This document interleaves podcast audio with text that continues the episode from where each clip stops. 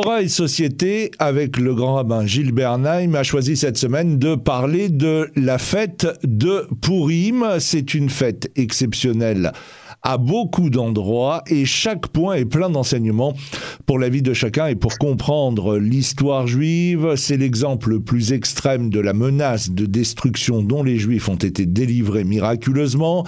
C'est le seul livre qui ne comporte pas apparemment le nom de Dieu.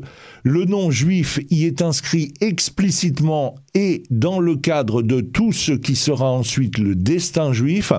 Le rôle de la femme et du couple est essentiel dans ce parcours. C'est uniquement par la repentance, le jeûne et la, et teshuva que le peuple a mérité d'être sauvé. Le retournement de l'histoire ne se fait qu'à la dernière minute. Et cet épisode est si important qu'on doit interrompre l'étude de la Torah pour le commémorer et s'en souvenir, de même qu'on doit interrompre l'étude de la Torah pour sauver une vie ou pour enterrer un défunt. Gilles Bernheim, bonsoir. Bonsoir. Alors une fête qui porte le nom d'un sort, du sort au pluriel, est assez surprenante quand on lit l'histoire de Pourim, on comprend mieux pourquoi, mais les maîtres de la tradition juive ont jugé ce moment tellement important dans l'histoire juive qu'ils en ont fait une célébration nouvelle. Oui, c'est un moment important pour deux raisons. il y en a peut-être plus, il y en a certainement plus. La première, vous l'avez dit, le nom divin n'apparaît pas. Ce qui pose un vrai problème parce que il y a un miracle. Le miracle, on a presque du mal à comprendre si c'est une intervention divine au sens classique religieux du terme, à savoir on implore et on accomplit des rituels de prière, euh, des sacrifices à l'époque du temple, et puis il y a une réponse favorable de la part du divin. C'est le schéma classique. Je ne dis pas qu'il est facile à comprendre, en tout cas, c'est le schéma sur lequel on s'appuie traditionnellement. Ici, ce n'est pas le cas. Ici, ce n'est pas le cas parce que le miracle apparaît par hasard. Euh, le fait que le roi Assuérus euh, fasse de l'insomnie et qu'il n'ait pas pris un somnifère pour dormir ou pour se rendormir a changé la face de l'histoire. Puisque qu'est-ce qui fait qu'à ce moment-là, Aman se trouve dans l'antichambre du roi en pleine nuit, quand ce dernier fait une insomnie? Et puis, il tombe, je dirais, juste sur la bonne page du bon livre dans les archives. C'est rare. Quand vous avez des archives, vous avez comme une bibliothèque de mémoire royale. Et de fait, euh, tomber juste au bon endroit où il a été question d'une promesse qui a été faite à Mardoché, une demande que ce dernier avait faite au roi, c'est encore le pur hasard. C'est comme si vous ouvrez au milieu de mille livres un livre au hasard vous l'ouvrez au hasard et vous tombez exactement sur ce que vous avez toujours cherché, ou plus exactement sur ce dont vous avez besoin à l'instant présent. Est-ce que c'est un miracle? Je ne, sais pas, je ne sais pas y répondre. En tout cas, c'est une dimension pour répondre à une dimension du problème que vous soulevez. Et puis, il y a le rôle qui est joué par Esther. Et je dirais aussi joué par Mordechai, son oncle Mardoché. Euh, on ne sait d'ailleurs pas lorsqu'on analyse le texte de près, on se rend compte que d'un côté, ils ont sauvé les Juifs. Les Juifs, ce sont les Judéens, les Yehudim. Et les Yehudim, à l'origine, ce sont des descendants de Judas, c'est-à-dire euh, une tribu. De fait, euh, le royaume du Nord a été exilé, les tribus ont été exilées, il ne reste qu'Éphraïm. D'un côté, au sud, il y avait Judas et Benjamin, deux tribus. Quand le deuxième temple, quand le premier temple a été détruit, non plus par Achour comme le royaume du Nord, la Syrie, mais par Babylone, à ce moment-là, ils ont tous été exilés, mais ils n'ont pas été dispersés. Ils ont constitué à ce moment-là une masse compacte, c'est-à-dire que les deux tribus se sont fondues artificiellement l'une dans l'autre, en tous les cas, on fait un grand ensemble. Mais pour autant, mais pour autant, il y a un conflit qu'on ne peut pas oublier, un conflit qui est très ancien, qui date de l'époque de Jacob, où euh, Benjamin avait servi d'otage et Judas avait tout fait pour éviter que le père ne meure de chagrin. Au cas où il se séparait de Benjamin, pour l'envoyer en Égypte auprès du gouverneur de l'Égypte, à savoir Joseph. Et vous voyez qu'ici, il est question d'une Esther et Mordechai qui sont issus de la tribu de Benjamin. Et tout le monde s'appelle Judas, descendant de Judas. Ressort d'une manière très paradoxale et je dirais très surprenante ce vieux problème entre Benjamin et Judas. Il ressort à l'occasion de la fête de Purim avec Esther et Mordechai qui ne se contentent pas de sauver les gens de leur famille, c'est-à-dire les gens de Benjamin, mais vont tout faire pour sauver et les gens qui sont issus de la tribu de Benjamin, leur propre famille, et aussi les Judéens, c'est-à-dire l'ensemble des Juifs de l'époque, c'est-à-dire issus de la tribu de Juda. C'est compliqué en apparence, mais on se rend compte qu'il y a des événements de l'histoire qui surviennent pour ou qui surgissent pour réparer des problèmes très très anciens. Il faut une grande mémoire biblique, avoir le souvenir de choses très anciennes mais qui sont restées en suspens, avec de très vieilles souffrances, et à un moment donné, il y a des personnages comme Esther et Mordechai qui vont les réparer, qui vont effacer ces souffrances pour toujours. Je n'en sais rien. En fait, euh, c'est un sujet intéressant et qui fait que Purim a une dimension originale, non seulement pour sauver, non seulement parce qu'il y a un miracle, mais aussi pour réconcilier des parts au sein des enfants d'Israël qui se sont séparés ou qui ont été adversaires ou dont les positions ont été mal comprises, un petit peu de tout ça. Avec Purim s'achève le mois de Hadar. Alors, Gilles Bernheim, le calendrier commence, le calendrier juif commence par la délivrance de Pessah et en fait elle s'achève avec celle de Purim. Oui, c'est amusant parce qu'on prend le calendrier au départ avec Pessah comme point de départ et Purim comme point d'arrivée. C'est logique parce que Pessah c'est la naissance du peuple tant qu'ils étaient en Égypte, c'était les descendants de Jacob qui étaient devenus des esclaves des Égyptiens. Et lorsqu'on est esclave, on ne constitue pas un peuple. On est un agrégat d'esclaves, de personnes qui servent la cause du tyran, à savoir du pharaon, à savoir de l'Égypte. En quittant l'Égypte, en étant libérés d'Égypte, ils peuvent euh, s'impliquer dans le fameux projet dont il a été tant question depuis euh, le premier des patriarches. En tout cas, se réinvestir, mettre en œuvre ce qui avait été promis, ce qui avait été dit. Il ne l'avait pas oublié, mais n'avait plus l'occasion en Égypte de le mettre en œuvre. Donc nous sommes, je dirais, au tout début de l'aventure d'Israël comme peuple. Lorsque l'on va à l'autre bout de l'histoire, c'est-à-dire lorsque la prophétie va s'éteindre, à l'époque d'Esther, lorsque, à la suite de la destruction du premier temple, cette masse de Judéens qui sont les survivants de ce que furent les nés d'Israël se retrouve, je dirais, après la victoire des Perses, des Mèdes et des Perses sur euh, Babylone, vont se retrouver avec le successeur de Cyrus, avec Assuérus, vont se retrouver dans une situation paradoxale. À certains moments, ils sont très amis avec le roi, d'autres moments, ils risquent d'être tués par la politique du roi, influencée par Aman. Alors, euh, nous sommes dans des problématiques typiquement exiliques, où un peuple risque de se dissoudre, où de vieux conflits à l'intérieur du peuple, nous l'avons dit tout à l'heure, Judas Benjamin, peuvent ressusciter.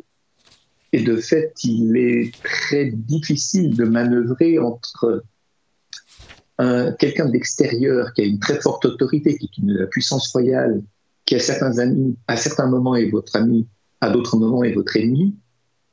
Ça rappelle des choses. Et en même temps, résoudre ce problème sans risquer de fracturer la société juive, parce que dans la société juive ou dans la communauté juive ou chez les Yehudim, qui est le mot qui est tellement employé dans le Megillat Esther et qui n'existe quasiment nulle part. Yehudi, oui, mais Yehudim, quasiment oui, mais pour les, le mot Yehudim n'apparaît pratiquement jamais avant le livre d'Esther.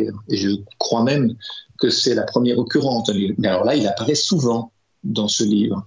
Donc, euh, le sort des Juifs, des, des dépend aussi de leur capacité, et de la capacité, nous l'avons dit, de Mordechai et d'Esther, de prévenir toute fracture entre ceux qui étaient issus de la famille de Benjamin.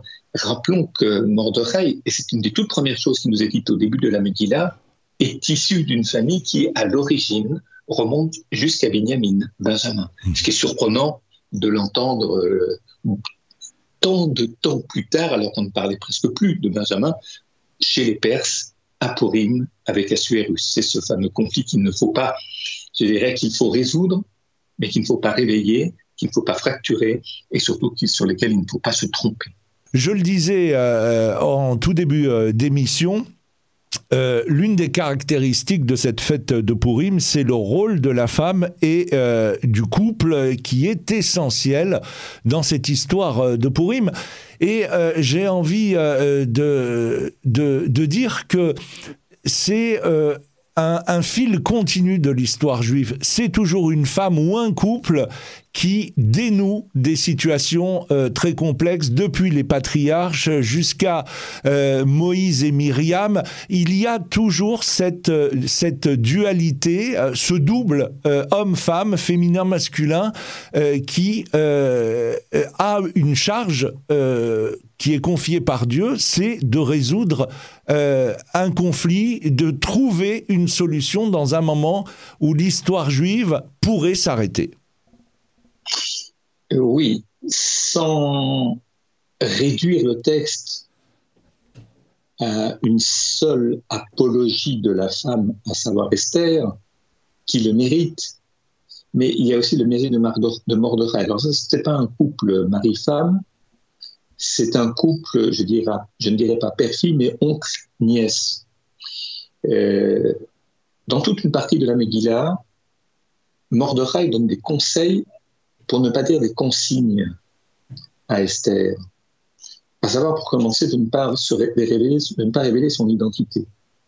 En toutes circonstances, il n'est pas nécessaire, voire il peut ne pas être bon, en certaines circonstances, de révéler son origine. D'un autre côté, en un deuxième temps, euh, en ne révélant pas son origine, il va demander à Esther de rester très discrète, je dirais à l'écart du pouvoir royal et des prises de décision. Mais quand le sort se retourne contre les Juifs du fait d'Aman, il, y a un changement de stratégie de la part de Mordechai. Il lui demande à ce moment-là de s'impliquer, de prendre le risque qu'elle n'ose pas prendre au départ, à savoir de se présenter devant le roi. Elle répond que si on se présente devant le roi sans avoir, sans avoir averti ce dernier et sans avoir justifié sa visite, ça peut être euh, extrêmement préjudiciable pour elle, pour sa famille, pour son père. J'allais dire pour euh, sa famille, son père. Et c'est là qu'il est rappelé, elle, en tant que nièce de Mordechai, qui sont issus de la tribu de Benjamin. Et donc de Binyamin. Et donc, euh, ensuite, elle, elle y est d'accord. Mais le problème, c'est qu'il ne suffit pas de sauver sa famille, il faut sauver tout le monde les gens issus de Benjamin et les gens issus de Judas, ceux qu'on appelle les Judéens, qu'on appellerait aujourd'hui les Juifs. Il y a une gradation dans la prise en charge de ces responsabilités. Et cela se fait en étroite concertation avec Mordechai. J'aime bien l'idée du couple ici, Mordechai-Esther, couple atypique, euh, puisque Rien dans le texte ne suggère qu'ils sont mari et femme. Il y a toujours des commentaires qui le suggéreront, mais ce n'est pas le cas ici dans la littéralité du texte. Alors oui, euh, la femme est essentielle. Elle est essentielle parce qu'elle, c'est elle qui est au plus près du roi. C'est celle qui se trouve la plus proche du roi. Mais elle est bien conseillée, elle est bien orientée. Et, et je dirais surtout qu'ils communiquent entre eux. Quand elle a des soucis, quand elle a des craintes, quand elle n'ose pas faire telle ou telle chose, elle le dit et l'autre répond. Autrement dit, on ne s'enferme pas dans un silence euh, où on ne coupe pas la communication avec ceux qui veulent vous aider. Cela se fait graduellement. L'évolution de la situation dans le livre d'Esther nous montre petit à petit Esther sortir de sa discrétion, de son silence, de son retrait, pour devenir non pas celle qui impose, mais qui s'en impose plus exactement devant le roi Assuérus. Et je rappelle également, puisque nous sommes dans le souvenir de ce texte on appelle la Megillat Esther, c'est qu'en un premier temps, elle avait réussi quelque chose. Elle avait réussi euh, à expliquer au roi, à faire comprendre au roi qu'il y avait un complot et que ceux qui voulaient faire ce complot contre lui devaient être exécutés, les eunuques. Mais d'un autre côté, ça ne résolvait pas le fond du problème pour les Juifs, à savoir, oui, alors il y a des ennemis qui sont supprimés, mais le décret d'Aman que le roi avait repris à son compte, ce décret n'est pas supprimé. Et donc, euh, pour les Juifs, rien n'est résolu. Un ennemi a disparu, mais le sort des Juifs n'est pas libéré. Il, le piège qui se refermait sur eux ne s'est pas, n'est pas effacé, ne disparaît pas. C'est un texte qui est très subtil, je dirais subtilement, j'allais dire plein de plein de retournements de situations, de situations incomplètes, de stratégies qui se modifient au fur et à mesure. Avec tout ça, on est loin du miracle de la mer Rouge. Hmm. On est loin de l'idée du miracle où tout à coup il se passe quelque chose d'absolument bouleversant, euh, dont on est reconnaissant pour des siècles et des siècles. Ici, c'est assez différent. Et pourtant, on va jeûner comme euh, ils ont dû jeûner à l'époque. On va fêter ça comme une très grande victoire. Encore faut-il tirer des leçons de cette histoire. Pas simplement se réjouir parce que ce fut. Aujourd'hui, euh, on est confronté à une situation, à des situations au sein du peuple juif qui sont très compliquées. Avec d'un côté autour d'Israël des populations ou des pays qui veulent l'anéantissement d'Israël, et je dirais aussi pour certains l'anéantissement des Juifs, là où ils se trouvent, et de l'autre, on a en Israël une fracture qui se creuse.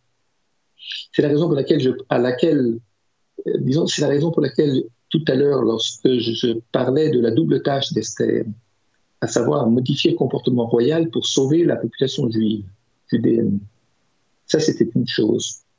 Donc, euh, faire changer d'avis l'ennemi, l'ennemi du moment, ou l'adversaire du moment. Et de l'autre, il faut, il faut aussi une réconciliation au sein du peuple juif, c'est-à-dire qu'il ne faut pas que les anciennes fractures réapparaissent et qu'on ne sauve que les siens et qu'on laisse tomber les autres. Les siens, c'est pour eux, c'est Benjamin, toute la famille issue de Benjamin, cette tribu-là, mais pas les autres. Et la grande force de Mordechai, et c'est la fin de la Megillah, c'est qu'il délivre des paroles de paix. Euh, là où euh, les frères de Joseph disaient du mal de Joseph et qu'ils le haïssaient, et c'est là qu'est née la grande fracture au sein de la famille des enfants de Jacob, eh bien Mordechai, lui, arrive à parler aux uns et aux autres, c'est-à-dire à réconcilier je dirais, la mémoire douloureuse où Benjamin a été pris en otage et où, Judas a essayé de toutes ses forces sans y arriver de réconcilier, c'est-à-dire de, de, ne pas provoquer une fracture entre ceux qui protégeaient Benjamin et lui.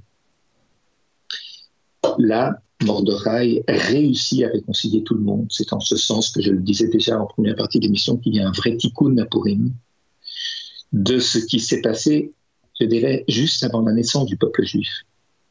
C'est-à-dire, euh, pour qu'il y ait un peuple, il faut que les, familles s'entendent bien entre elles. Et on voit que non seulement ça avait été très difficile aux origines, mais des siècles et des siècles et des siècles plus tard, la réconciliation se fait grâce à Mordechai. Et c'est le dernier verset, celui que l'on récite avant de clore la Megillah, qui en atteste. Euh, Gilles euh, vous avez noté, euh, comme moi, que Pourim se passe en exil. et on a l'impression que le calendrier des fêtes juives concerne souvent la terre d'Israël, mais n'ont jamais été faites sur la terre d'Israël. c'est dans le désert que sont fixés Rosh Hashanah, Sukkot, Shemini Atzeret, Pessah. Euh, c'est euh, en Perse que se passe, euh, enfin que l'épisode de Purim a lieu et qui en fait une fête. il y a, je dirais, une, une interrogation qu'on peut avoir sur l'institutionnalisation des fêtes juive du calendrier très importante, mais toujours pas sur la terre d'Israël. Vous avez raison, nonobstant le fait, et ça il faut le souligner, que dans tous les exemples que vous donnez, il y a une conduite prophétique qui accompagne Israël.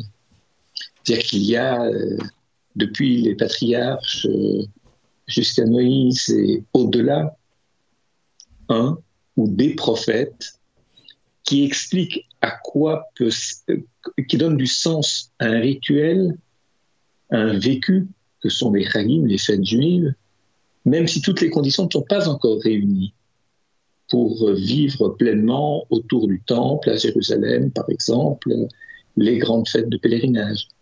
On peut prendre ces trois exemples. Euh, lorsque nous sommes à l'époque de... Euh, donc en fait, c'est un, un, exil, mais un exil qui prépare le moment où Israël sera sur sa terre. Et ça, cela grâce à la voix des prophètes. Sans doute n'est-ce pas un hasard que ce livre qui s'écrit en exil, où tout est vécu en exil, que cette histoire se passe au moment où la voix des prophètes s'éteint. Hmm. Esther, c'est l'époque des derniers prophètes, c'est enseigné non seulement dans la Kabbale, mais aussi il y est fait allusion dans les textes talmudiques, dans Ketuvot tout particulièrement. Et donc, euh, je dirais, quand les prophètes disparaissent, la voix divine ne se fait plus entendre de manière aussi immanente, euh, à la fois immanente et transcendante, c'est-à-dire transcendante en tant que principe et immanente, on l'entend, ou en les cas par le canal des prophètes, on entend la voix divine, telle qu'elle prononce, telle qu'elle enseigne, telle qu'elle dicte la volonté de Dieu auprès d'Israël. Et à Purim, on est dans une session qui est complètement inversée, qui dit exil de Perse, dira exil des Grecs, exil de Rome et Babylone, premier exil, la Perse et, les Mèdes, les Mèdes et les Perses ensuite, troisième exil c'est celui de la Grèce, quatrième exil c'est celui de Rome. Et donc, euh, on entre non seulement dans le temps d'un exil, mais dans le temps des exils. Et dans les exils, il n'y a plus de prophètes dans la mesure où on ne prophétise plus pour vivre sur la terre d'Israël. Et si je pouvais me permettre d'ajouter un mot à ce que tout ce que nous avons dit au sujet de Purim aujourd'hui, c'est que nous manquons cruellement d'un ou deux prophètes, de des E de prophètes dans la situation que vit aujourd'hui Israël. La question n'est pas de savoir qui a raison, si c'est la coalition au pouvoir ou si c'est l'opposition. Ce n'est pas notre sujet. Mais par contre, il faudrait une voix très forte, pas simplement pour amener à la raison les uns et les autres, mais je dirais pour donner aussi le désir des uns et des autres de mener une politique ensemble pour le bien de tous. Là, nous assistons à une fracture de la société d'Israël dont Israël n'a pas vraiment besoin, alors qu'il y a tant, tant d'ennemis qui ne veulent que sa chute, que la chute d'Israël. Et nul ne peut se déclarer prophète. En tout cas, ces voix prophétiques, nous en avons énormément besoin. Espérons. Eh bien, c'est sur ces mots que s'achève euh, cette émission euh, Torah et Société avec euh, le grand rabbin Gilles Bernheim. On se donne rendez-vous la semaine prochaine. Et d'ici là, eh bien, Gilles Bernheim, très bonne fête de Purim. Purim Sameya, et que ce soit une belle fête pour vous et votre famille et toute notre communauté. À bientôt.